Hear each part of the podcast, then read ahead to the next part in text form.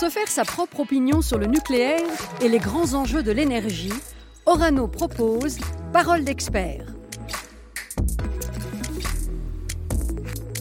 Bonjour, quand on évoque l'industrie nucléaire, on a tout de suite en tête la notion de risque inhérent à la nature de cette activité, euh, qui plus que tout autre, euh, en retour, a développé une forte culture de la sécurité. Dans les usines, sur les chantiers, les installations elles-mêmes, les équipements de précaution, les gestes et les consignes strictes de précaution, tout a été conçu, tout est fait pour garantir un maximum de sécurité au personnel euh, dans leur quotidien et sur la durée. C'est ce dont vont nous parler dans ce podcast Laurence Gazagne, directeur sécurité, sûreté et environnement d'Orano. Bonjour. Bonjour. Et Mounir Boukil, directeur des activités combustibles nucléaires d'Engie Solutions. Bonjour à vous. Bonjour. Nous parlons donc bien ici de la sécurité opérationnelle des, collaborateurs, hein, pas de la sûreté du nucléaire dans son environnement extérieur. Euh, c'est un autre sujet, même si euh, en même temps, Laurence Gazagne, tout est lié, bien sûr. Tout est lié effectivement et nous allons en parler. En fait, euh, je pense que l'industrie nucléaire est une des industries les plus contrôlées euh, euh, qu'il soit. Peut-être que l'aviation est aussi dans ce peloton de, tête des contrôles. nous avons beaucoup de, de, vérifications de nos dossiers en partant de la conception jusqu'à l'exploitation par notamment la sûreté euh, nucléaire, l'autorité de, sûreté nucléaire. Et euh, en fait, la question qui se pose bien souvent pour nous, c'est une fois que nous avons tous ces dossiers qui sont bien composés et bien vérifiés par cette autorité, comment sont-ils vécus euh, au jour le jour par nos, par nos opérateurs? Donc la sûreté et la sécurité de nos opérateurs sont intimement liés, tout à fait alors de vos opérateurs, mais aussi de vos, de vos prestataires et de vos, de vos fournisseurs, euh, dont le groupe euh, Engie, qui, intervient notamment pour euh, la maintenance des installations. Hein. C'est bien ça, Monir Boukil Effectivement, donc Engie Solutions, on intervient pour les grands industriels et notamment pour les activités nucléaires. Et j'en charge le périmètre combustible dans lequel figure Orano, et notamment avec un grand contrat de maintenance multitechnique sur lequel on opère sur les sites de Tricastin et Narbonne donc près de 200 collaborateurs qui œuvrent euh, quotidiennement euh, sur les activités process de notre client. Parole d'expert, des entretiens animés par Yves Decamp.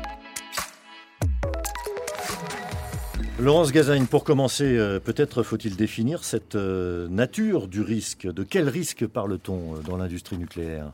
Alors, je vais commencer par vous rappeler euh, quel est notre métier. En fait, nous transformons la matière euh, pour euh, permettre la fabrication de combustibles qui vont rentrer ensuite en, réacteurs, notamment en réacteurs EDF. Et on peut dire que nous avons, je dirais, deux, deux natures de risques qui sont liées d'une part à l'amont, l'amont du réacteur. La matière a été transformée, enfin, est en cours de transformation avant de rentrer dans, dans le réacteur. Et là, on parle d'uranium, on parle d'extraction de cet uranium, de fluoration et d'enrichissement de cet uranium. Et tout d'abord, le risque, il est chimique contrairement à ce qu'on pourrait imaginer quand on ne travaille pas dans l'industrie euh, mmh. euh, telle que la nôtre. C'est d'abord un risque chimique. Et puis, euh, quand on va récupérer la matière à la sortie du réacteur nucléaire, en fait, là, on va avoir plutôt du plutonium. Et là, bien sûr, c'est plutôt le risque de radioactivité. Mais je préfère parler de radio, radioprotection plutôt que de radioactivité. En fait, nous, le souci, c'est la radioprotection. Mais il y a aussi des risques plus classiques oui, alors bien sûr. Inhérent à toute activité industrielle On est une industrie, donc on a des risques électriques, on a des risques, euh, je dirais, euh, liés euh, aux travaux que l'on peut faire sur nos installations, on en reparlera. le risque incendie, hein, on a eu récemment l'exemple de l'usine Lubrizol qui a montré que l'incendie pouvait avoir des conséquences importantes. Voilà, donc on est, on est bien sûr dans une industrie tout d'abord. Et donc sur les opérations de maintenance, Monir Boukil, euh, euh, quel type de risques euh, vous rencontrez? Bah, C'est tous les risques dans le domaine industriel que l'on peut retrouver au travers de nos métiers, liés à l'environnement client, aux spécificités du nucléaire, et dans lequel, pour nos équipes, nos collaborateurs, on est structuré avec des collaborateurs qui œuvrent que dans le nucléaire, donc déjà en termes de, culture et d'ADN, c'est le niveau d'exigence pour répondre aux, besoins de nos, clients. Et puis, on est vraiment sur de la sécurité partagée, sur de l'évolution euh, des contraintes euh, pleinement associées à, l'exploitation de nos clients. Donc, intervenir dans la maintenance, c'est bien comprendre les enjeux de l'exploitant, car c'est vraiment un travail combiné. Orano regroupe l'ensemble des, activités de la filière à l'exception des centrales, de l'extraction du minerai au retraitement des combustibles, en, passant par le transport et, l'enrichissement de l'uranium. J'imagine, Laurence Gazagne, que des, dispositifs réglementaires différents euh, sont adaptés à chaque site? Alors chaque site, effectivement, présente un risque qui peut être différent, je le disais. Euh, ce qu'il faut aussi avoir en tête, c'est qu'on a, euh, on a, euh, je dirais, d'abord de la construction, donc d'abord de l'ingénierie, et donc nos installations sont conçues pour être intrinsèquement sûres. Donc ça, c'est tout le travail de nos, de nos, de nos ingénieurs projets, mais c'est aussi le travail de nos constructeurs, puisque bien souvent nous faisons appel à des groupes comme Engie d'ailleurs pour construire nos installations. Donc, et donc là, on va se retrouver dans un risque, je dirais, classique, quasiment du bâtiment, enfin construction, construction d'installation. ensuite de ça, ces, installations sont exploitées. Bien souvent, elles sont, enfin, elles sont majoritairement et exclusivement exploitées par des gens, des gens d'Orano.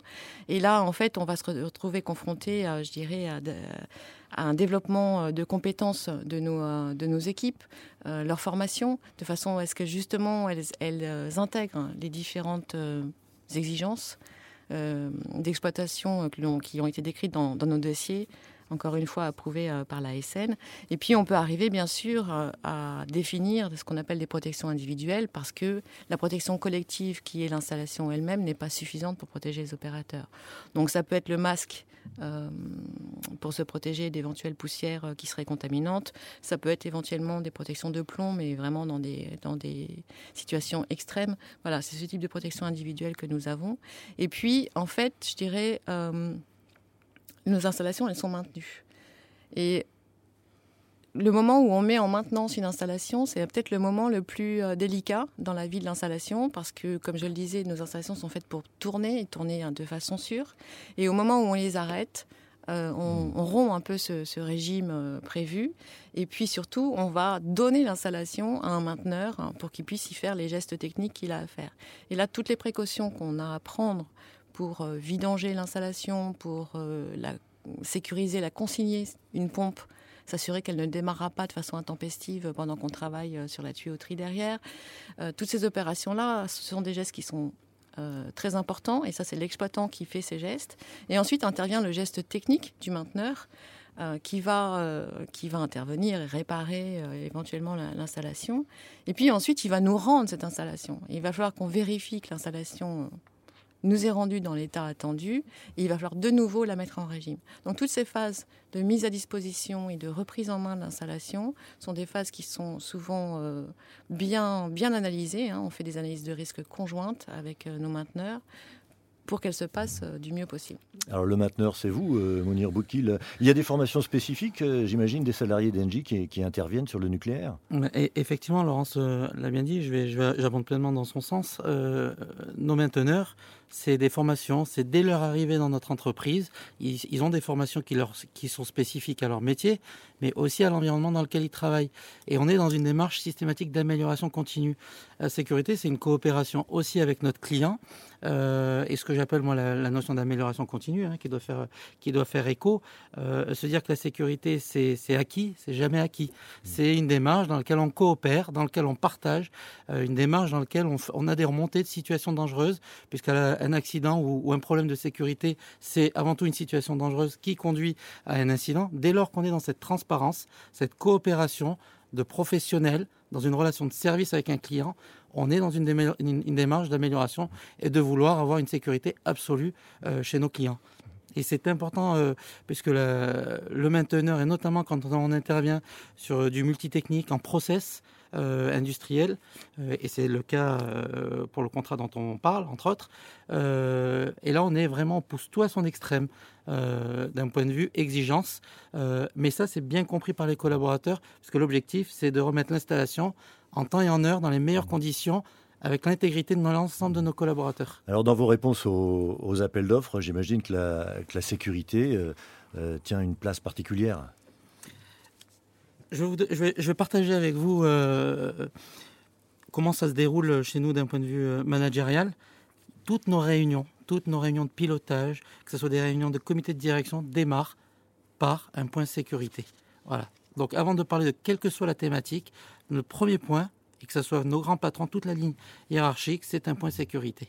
Voilà, donc ça doit, donc c'est vraiment une implication de toute la ligne hiérarchique partagée sur le terrain. Et pour moi, c'est très important que cette, cette sécurité soit bien comprise par l'ensemble des collaborateurs. Et c'est les remontées du terrain qui nous permettent d'être meilleurs demain. Laurence Gazagne, le chapitre de la sécurité est essentiel dans le cahier des charges et, et la sélection des fournisseurs. Il est essentiel, mais en fait, c'est beaucoup plus global que ça. Ce qu'on regarde, c'est euh, un système de management. C'est-à-dire qu'en fait, on s'adresse à une entreprise qui a en général euh, pignon sur rue, qui, euh, qui est gérée conforme à, tout, à, toute la réglementation de, l'entreprise. Et en fait, ce, qu'on regarde, c'est son, son système de management qui va lui permettre justement cette amélioration continue. Donc la captation de ce qu'on appelle les signaux faibles, c'est-à-dire les presque événements. Comment est-ce qu'ils servent à enrichir un retour d'expérience? Éventuellement, ils servent à modifier des, pratiques. Euh, on regarde effectivement euh, les, taux de fréquence, enfin le, nombre d'accidents que, l'entreprise rencontre dans son activité. Et, on, regarde aussi de façon assez précise, parce que souvent on est très exigeant sur ce point-là, c'est leur capacité à former leurs euh, collaborateurs, à les former aux gestes techniques, bien sûr, que ce soit en mécanique, en électricité ou en instrumentation, mais aussi euh, à les former à la culture sûreté, parce que la culture sûreté a des, a des particularités. On attend euh, de, nos collaborateurs une attitude interrogative. Voilà, j'ai une procédure, les travaux sont prévus. Et puis, ben, la situation n'est pas tout à fait celle qu'on m'a décrite. Euh, j'y vais, j'y vais pas, j'en parle à mon chef. voilà, c'est ce qu'on appelle l'attitude interrogative. Et puis surtout la transparence. C'est-à-dire qu'en fait, euh, j'avais un geste technique à faire, il s'est bien passé, tant mieux. Il s'est pas bien passé, ben, je le signale parce que, parce que je ne sais pas. Il peut y avoir des conséquences euh, à, ce geste technique qui s'est pas passé comme je le, je, le prévoyais. Donc tous ces, tous ces facteurs-là sont pour nous des facteurs décisionnels importants parce qu'en en fait, euh, c'est un peu le moment où on crée aussi le lien de confiance avec, avec le mainteneur. C'est est-ce qu'il va être capable de nous accompagner dans ces retours d'expérience et dans ce progrès continu qu'on recherche Alors justement, vous parliez de, conséquences. Quel est le résultat de toutes ces consignes et, précautions euh, en termes d'accidents ou de santé euh, A-t-on des, statistiques, sachant qu'à côté des mesures collectives, il y a un suivi médical renforcé, bien entendu? Oui, alors je commencerai peut-être par le suivi médical, hein, parce que finalement, c'est un suivi médical de précaution ou de prévention qui nous permet de, euh, de, d'observer euh, la santé de nos collaborateurs dans le temps et de s'assurer qu'il n'y a pas d'effet euh, sur leur santé du fait de leur activité. Et finalement, cette population qui est beaucoup suivie, hein, parfois c'est tous les six mois par notre médecine, se retrouve à être mieux protégée que la population moyenne française et nos collaborateurs sont en bonne santé. Donc euh, c'est un paradoxe qu'on ignore souvent. Euh, pour ce qui est des autres indicateurs, j'en parlerai, je parlerai de deux. Il y a les indicateurs euh, sur le nombre d'événements sûreté, hein, puisque vous savez qu'on doit rapporter à l'autorité de sûreté les événements sûreté qui sont par exemple une, sortie de notre domaine de, de, fonctionnement. Donc ils sont suivis, ils sont, je dirais aussi euh, gradés, enfin en tout cas leur criticité est évaluée et on a des, chiffres qui sont relativement constants dans le temps et qui, sont, plutôt, euh, qui sont plutôt bons.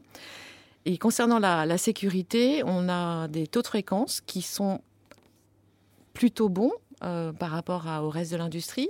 ça veut dire quoi plutôt bon? Alors le nôtre, il est de, en ce moment là, aujourd'hui, il est de 1,6. Euh, voilà, donc c'est, euh, je rappelle le taux de fréquence, hein, c'est le nombre d'accidents rapportés au, million euh, d'heures travaillées.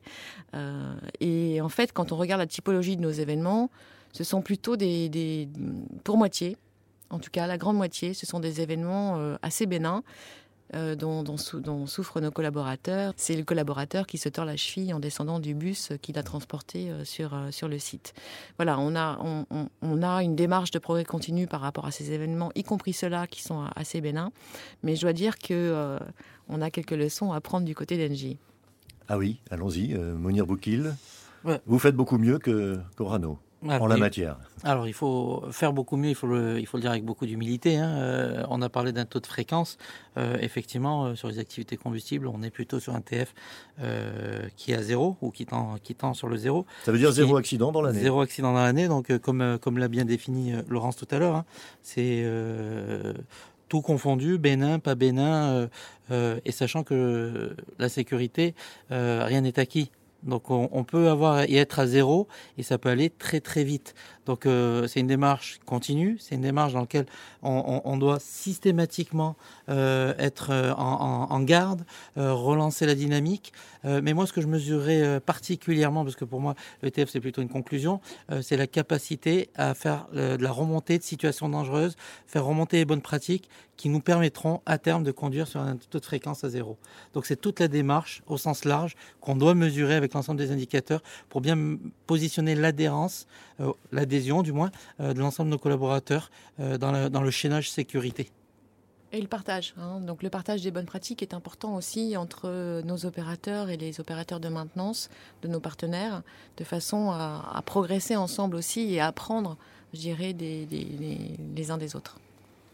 Alors comment, comment avez-vous euh, géré euh, cet impondérable euh, de, la pandémie du, Covid-19 hein, Vos entreprises sont entraînées à la gestion des, situations de, crise ponctuelles.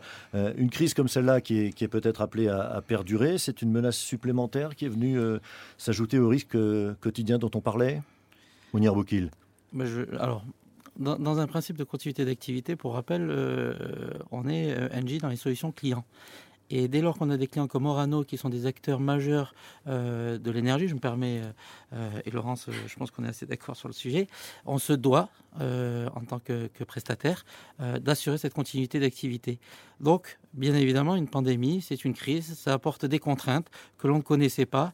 Euh, on a dû mettre en place des principes de continuité d'activité spécifiques avec euh, des gestes barrières, avec une organisation adaptée, avec des rotations pour assurer le principe de continuité de la maintenance sur les installations qui ont pu continuer de produire euh, le combustible qui est nécessaire pour l'énergie.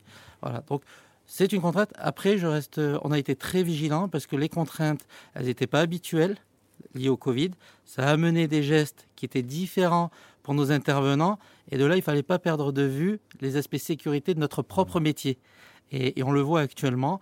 Euh, donc là, on est reparti dans une dynamique de bien intégrer que euh, le Covid dont on parle n'est pas parti. On doit continuer les gestes barrières tout en perdant pas de vue euh, les aspects sécurité et la manière dont on travaille sur les installations. Laurence Gazagne, comment a-t-on géré la, pandémie euh, chez Orano? En fait, je dirais qu'à la fois on n'a pas été surpris, en même temps on a été un peu comme tout le monde sidéré. C'est-à-dire on n'a pas été surpris parce qu'on a des implantations en Asie, et donc on, avait, on a vu venir la vague et euh, ce qui nous a permis un petit peu de, nous préparer d'ailleurs. Et puis il y a eu quand même cet, cet, événement, cet élément de sidération au moment où tout d'un coup tout le monde bascule en confinement. Et, et, je dirais de façon assez naturelle, nos collaborateurs aussi basculaient en, en confinement. Et en fait, il a fallu leur expliquer euh, ou leur redire, parce qu'ils le savent très bien, euh, on fournit euh, de la matière à EDF. EDF, c'est l'électricité, l'électricité, c'est des hôpitaux. Et en fait, je dirais, voilà, aussi vite que ce que je viens de vous le dire, les gens ont bien compris la situation et donc ils, ont, ils se sont tous, je dirais, mobilisés pour rester à opérer nos installations et à les maintenir euh, dans un état sûr. Et puis, euh, comme, comme d'autres groupes comme Engie, on a mis en place tout un tas de, dispositions euh, liées aux gestes barrières, des masques aussi assez tôt pour protéger nos collaborateurs et nos sous-traitants. Hein, puisque le masque était obligatoire pour tous sur nos sites. Et, effectivement, en fait, ce qu'on enfin, ce qu'on aurait pu craindre, c'est que ces contraintes rajoute de la contrainte à la contrainte et que finalement euh, les choses ne se passent pas très bien. Et je dirais qu'on a plutôt observé l'inverse, c'est-à-dire qu'en fait les gens ont été très mobilisés, très conscients qu'il ne fallait pas rajouter de la crise à la crise. Et je dirais, euh, enfin, tous nos indicateurs euh, étaient au vert pendant cette période de façon assez assez surprenante et en même temps assez gratifiante. Euh, et, et, voilà, donc il y avait une espèce de précaution supplémentaire que les uns et les autres prenaient. Alors, justement, vous parlez de contraintes qui se rajoutent aux contraintes. Euh, est-ce que c'est pas de nature à nuire à, l'efficacité globale euh, du collectif et donc à la, filière dans son ensemble, qui est d'abord une, industrie hein, et qui a donc besoin de résultats? Est-ce qu'il n'y a pas un risque qu'à force un, un certain relâchement apparaisse dans le respect des mesures de sécurité? Par rapport au Covid ou de façon générale? Par rapport au Covid. Alors, par rapport au Covid, malheureusement, on vit un peu la même chose que, je dirais, le citoyen euh, français lambda. Hein. Le, déconfinement euh, a lieu, euh, les choses se desserrent. un protocole est paru la semaine dernière et donc on a pu alléger certaines dispositions. En même temps, si vous voulez, on reste vigilant, on voit ce qui se passe dans, l'hémisphère sud. Et donc du coup, tout ce qu'on a allégé, on est capable de, le remettre en, en, place très rapidement. et donc il va falloir répéter, répéter les messages. Mais de façon plus générale, je dirais, c'est l'ensemble de ces exigences ou contraintes euh, auxquelles nous, nous répondons. Euh, elles sont, c'est vrai, nombreuses. Elles sont parfois euh, contraignantes hein, pour, pour nos opérateurs parce que rester vigilant 8 heures sur 8, c'est pas forcément dans l'ADN d'un être humain. Donc il faut, il faut beaucoup d'accompagnement, beaucoup de management pour, pour aider nos collaborateurs à, rester vigilants. Et, et, et c'est pareil pour le Covid en fait. Hein.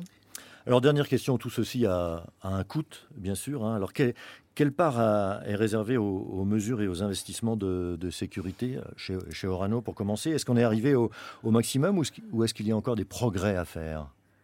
Alors au maximum, non jamais. Comme le disait Mounir, c'est un progrès continu. Euh, on a bien sûr des coûts de masse salariale, puisqu'on a des personnes qui sont, euh, je dirais, dédiées à, ces champs d'activité euh, sécurité, sûreté et santé. Mais on a aussi des investissements, puisque en fait, on, fait des, notamment des réexamens périodiques de nos installations qui nous amènent à, faire des, investissements pour les remettre à niveau ou, les, ou les maintenir à niveau. Et en fait, la seule chose que je peux vous dire, c'est que c'est plusieurs dizaines de millions d'euros par an. Et euh, pour l'instant, j'en suis là de mon évaluation euh, du coût, du coût de, la, de la sûreté, euh, qui n'a pas de prix, évidemment. Mounir Boukil, évidemment d'accord. C'est la meilleure des transitions en disant que effectivement elle a un coût, mais elle n'a pas de prix. la genèse de la sécurité, c'est quand même que chacun de nos collaborateurs parte le matin et rentre chez soi le soir. Donc à partir de ce moment-là, euh, commencer à parler de prix ou, pour tout industriel, euh, c'est une, c'est une exigence absolue. Euh, moi, je, je dirais que aujourd'hui, la sécurité, c'est pas un investissement qu'on peut isoler. Je vous l'ai dit, ça vient du terrain, c'est-à-dire que tous nos collaborateurs sont acteurs d'une sécurité qui est individuelle, mais aussi collective. Et chercher à isoler des coûts, ce n'est pas, à mon sens, le, sujet. C'est vraiment un résultat collectif. Alors, effectivement, on a des structures en parallèle, on investit sur la formation, euh, on donne aussi de la perspective à nos collaborateurs. Et ça, c'est important, c'est vraiment dans la démarche euh, d'industriels qui accompagnent des grands industriels tels qu'Orano, euh, qui est un acteur de l'énergie. Mounir Boukil, directeur des activités combustibles nucléaires d'Engie Solutions, et Laurence Gazagne, directeur santé, sécurité, sûreté et environnement d'Orano. Euh, merci à vous. D'autres podcasts Paroles d'experts consacrés à la filière nucléaire sont disponibles sur orano.group. Et pour tout savoir sur euh, Engie et ses interventions dans le nucléaire, rendez-vous sur engie-solutions.com.